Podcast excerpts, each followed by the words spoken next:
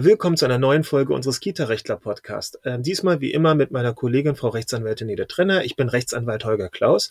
Und uns hat am Wochenende ein Artikel einer Zeitung in der Nähe von Wiesbaden oder vielleicht war es sogar eine Zeitung aus Wiesbaden selber, doch höchst interessiert, als dort von einem Unfall in einer Kita berichtet wurde, bei dem sich ein Kind beim Essen wohl eine zweite Portion holen wollte und mit seinem Tellerchen oder seinem Schälchen losmarschiert ist, dabei ins Straucheln geriet und äh, beide dann zu Boden fielen. Das äh, Tellerchen oder die Schale, die war allerdings aus Porzellan oder aus Hartglas und das Problem ergab sich nun, dass das Kind in die Scherben wohl hineingefallen ist und sich tatsächlich übelste Verletzungen zugezogen hat, die letztendlich auch im Krankenhaus operativ behandelt werden mussten. Ähm, dem Zeitungsartikel war weiter zu entnehmen, dass dann daraus eine relativ große Diskussion ähm, sich ergab, ob es denn überhaupt angemessen sei oder vertretbar sei, dass man ein solches Geschirr in der Kita verwendet oder ob es nicht per se Plastikgeschirr sein sollte. Tja, was ist unsere Meinung dazu? Unsere Meinung scheint dazu recht durchwachsen zu sein. ähm, Man merkt, wir haben das Thema gerade intern schon ein bisschen besprochen. Insofern, bitte. Ja, also Kindergeschirr, auch wenn es aus Porzellan ist, ist ja normalerweise sowieso ein bisschen stabiler gestaltet, ähm, so dass ich jedenfalls grundsätzlich erstmal kein Problem damit sehe, äh, solches Geschirr in der Kita zu verwenden, zumal die Kinder sollen ja auch zu verantwortungsbewussten äh, Erwachsenen herangezogen Kleine werden. Persönlichkeiten. Irgendwann. Sie sind schon kleine Persönlichkeiten, Ja. genau. Und ähm, sie fühlen sich natürlich auch, glaube ich, denke ich, äh, ein bisschen ernst genommener als äh, kleine Persönlichkeiten, wenn sie vielleicht vom gleichen Geschirr essen ähm, oder vom gleichwertigen Geschirr essen wie die Erzieher. Es könnte also schon pädagogisch angezeigt sein, dass man oder auch vertretbar sein, dass man allein zu Porzellan- und Glasgeschirr ähm, übergeht. Und da gibt es ja die eine berühmte Stimme, die sagt, es kann niemals eine Aufsichtspflichtverletzung das sein, was pädagogisch angezeigt ist. Könnte, ja, das ist ja weitgehend, da haben wir auch so ein bisschen unsere Bedenken zu diesem Satz, aber in die Richtung könnte man ja mal nachdenken. Auf der anderen Seite, naja, nun ist es so, dass ähm, Kinder, wenn sie mit dem Geschirr durch die Gegend rennen, womöglich hinfallen und sich schneiden können. Würde man nicht sagen, ähm, zu einer gebotenen Aufsicht, zu einer gebotenen Fürsorge gehört es auch hier präventiv etwaige Unfälle zu verhindern? Oder geht das zu weit? Wo will man dann ansetzen? Das ist doch genau die Frage. Mhm. Also ähm, natürlich gehört es äh, sozusagen zur Erziehung und zur Aufsicht zu sagen, äh, steh vielleicht erst auf, äh, schieb deinen äh, Stuhl ran und nimm dann dein Geschirr und geh damit in die Küche, um dir eine zweite Portion zu holen. Ähm, kann man, man kann Unfälle nicht verhindern. Mhm. Man kann sie natürlich so gut es geht äh, vermeiden, indem man äh, Vorsichtsmaßnahmen ergreift. Aber wenn nicht das passiert, dann passiert was anderes oder es passiert äh, bei der Oma zu Hause äh, oder es passiert auch bei den Mhm. Eltern zu Hause. Man kann es ja nicht vermeiden. Der rechtliche Satz zur Aufsichtspflicht ist ja, es ist das zu tun, was ein verständiger Aufsichtspflichtiger unter vernünftigen Anforderungen machen würde, um Schädigungen vom Kind selber oder Dritten abzuwenden. Wenn wir diesen Satz mal nehmen, müsste man dann nicht auf Plastik umsteigen? Ich weiß, ich spiele jetzt gerade des Teufels Advokat, der ich natürlich nicht sein will, aber diese Frage, was ist verständig, was ist vernünftig? Oder müssen wir differenzieren und sagen, naja, wie alt war denn das Kind, was dorthin gefallen ist? Hat es sich im Krippenbereich abgespielt oder war es schon im Kita-Bereich? Ich denke, grundsätzlich wird man sagen können, ähm, gegen Porzellan oder Glasgeschirr ist erstmal nichts einzuwenden, denn ähm, das gleiche Geschirr gibt es auch im Restaurant bei den Kindern meistens. Das gleiche Geschirr gibt's bei Ikea. Das gleiche Geschirr gibt's sogar in der Ikea-Küche. Das ist nämlich bekanntermaßen auch aus Porzellan. Und da scheint sich ja auch keiner dran zu stören. Das sind so eine kleinen bunten Tellerchen und die Kinder lieben es, genau damit zu spielen und nicht mit irgendwelchen Plastiktellerchen. Weiß ich aus eigener Erfahrung. Also nicht aus eigener Erfahrung, aber aus Erfahrung des Nachwuchses. Unmittelbare. Unmittelbar, so drücken wir es aus, genau. Obwohl ich spiele damit vielleicht auch ganz gerne, aber lassen wir das. Die, die, dann sich aber vielleicht aufdrängende Frage könnte sein. Also ich glaube, wir sind ähm, durchaus einer Meinung, dass wir sagen, gegen Porzellan und Glas ist erstmal nichts einzuwenden. Aber man sollte vielleicht nochmal schauen, wie es denn eingesetzt wird. Denn ich denke, es ist ein Unterschied, ob wir sagen, da stehen jetzt auf dem Tischchen das, die entsprechenden Tellerchen, die entsprechenden Gläser und dann bekommen die Kinder halt lecker Essen wahlweise äh, zugeteilt oder suchen sich selber was aus. Oder ob es im Konzept des Mittagessens so ist, dass die Kinder mit dem Porzellan aufstehen müssen, um womöglich drei, vier Meterchen zu einer Anrichte zu laufen.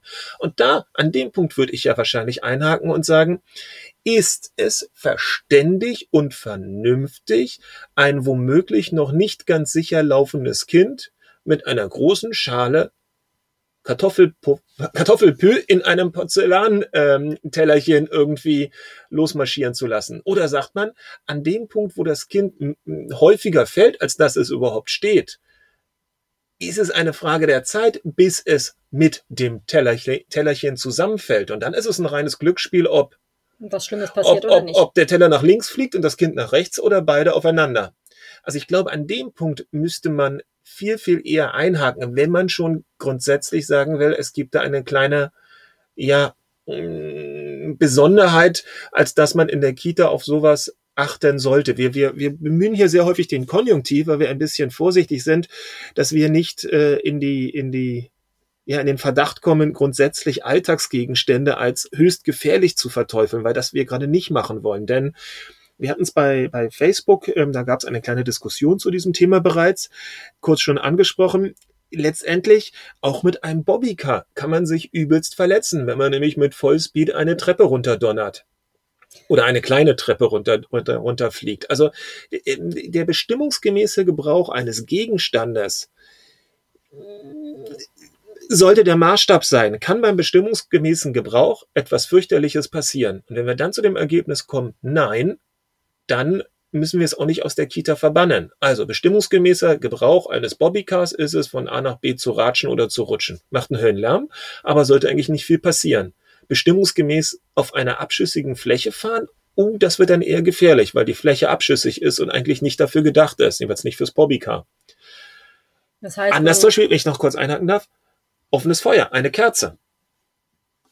Da ist im bestimmungsgemäßen Gebrauch schon eine gewisse Gefährlichkeit darin, weil wir haben offenes Feuer. Die Kerze ist dazu da, angezündet zu werden und in dem Augenblick, wenn sie bestimmungsgemäß angezündet ist, haben wir eine potenzielle Gefährlichkeit. Da müssen wir ganz anders mit umgehen.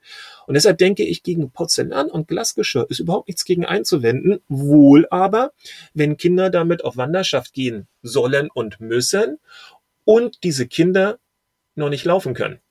Das heißt, man muss in jeder Gruppe sozusagen überprüfen, wie ist bei uns in diesem Fall, wie ist bei uns die Essensgestaltung ähm, ähm, und dann, wie sind, wie weit entwickelt sind die Kinder.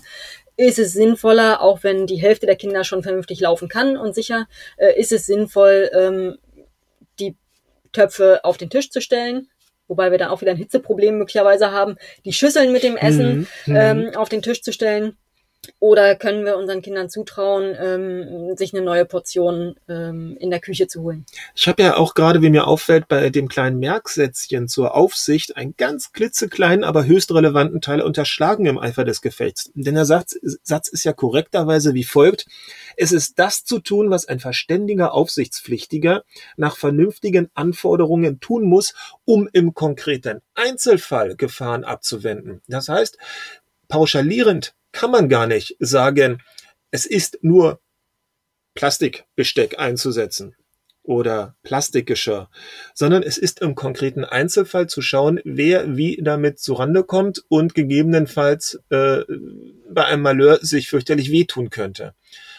Und deshalb werden wir wahrscheinlich im Kita-Bereich sagen müssen, es kann nicht angehen, dass Kinder ich meine, es kann schon angehen und da wollen wir niemanden reinreden, aber ähm, es wäre doch ein etwas doch merkwürdiges Konstrukt, wenn wir Kinder in die Grundschule entlassen, die zuvor nie auf einem Porzellanteller gegessen haben, nie aus mit, einem Gläschen echtem, getrunken haben. Mit echtem Besteck. Mit echtem Besteck, genau. Denn das wäre das wäre der Umkehrschluss des Ganzen, wenn wir sagen, nein, in einer Kita möge doch immer und überall Plastik sein, die Kinder könnten sich ja verletzen, dann hätten wir im Alter von sechs, sieben fünfeinhalb, je nachdem, diese Zäsur. Auf einmal, oh Überraschung, gibt es Porzellan, Glas und Messer. Ich und glaube, das Kind hat nie gelernt, dass es äh, darauf achten muss, richtig, was, es, was es wie richtig. in seiner Hand hält. Äh, und wenn es dann zum richtig. Fall der Fälle kommt. Richtig, genau. Vor allem, dass dann ein herunterfallender Teller eben nicht folgenlos bleibt. Dass es nicht nur scheppert, sondern dass es halt, wenn man ihn vom Tisch runterfegt, eine Million kleine Scherben gibt. Mhm. Das ist wahrscheinlich ähm, die Lösung des Ganzen. Gucken im konkreten Einzelfall, wo steht man denn?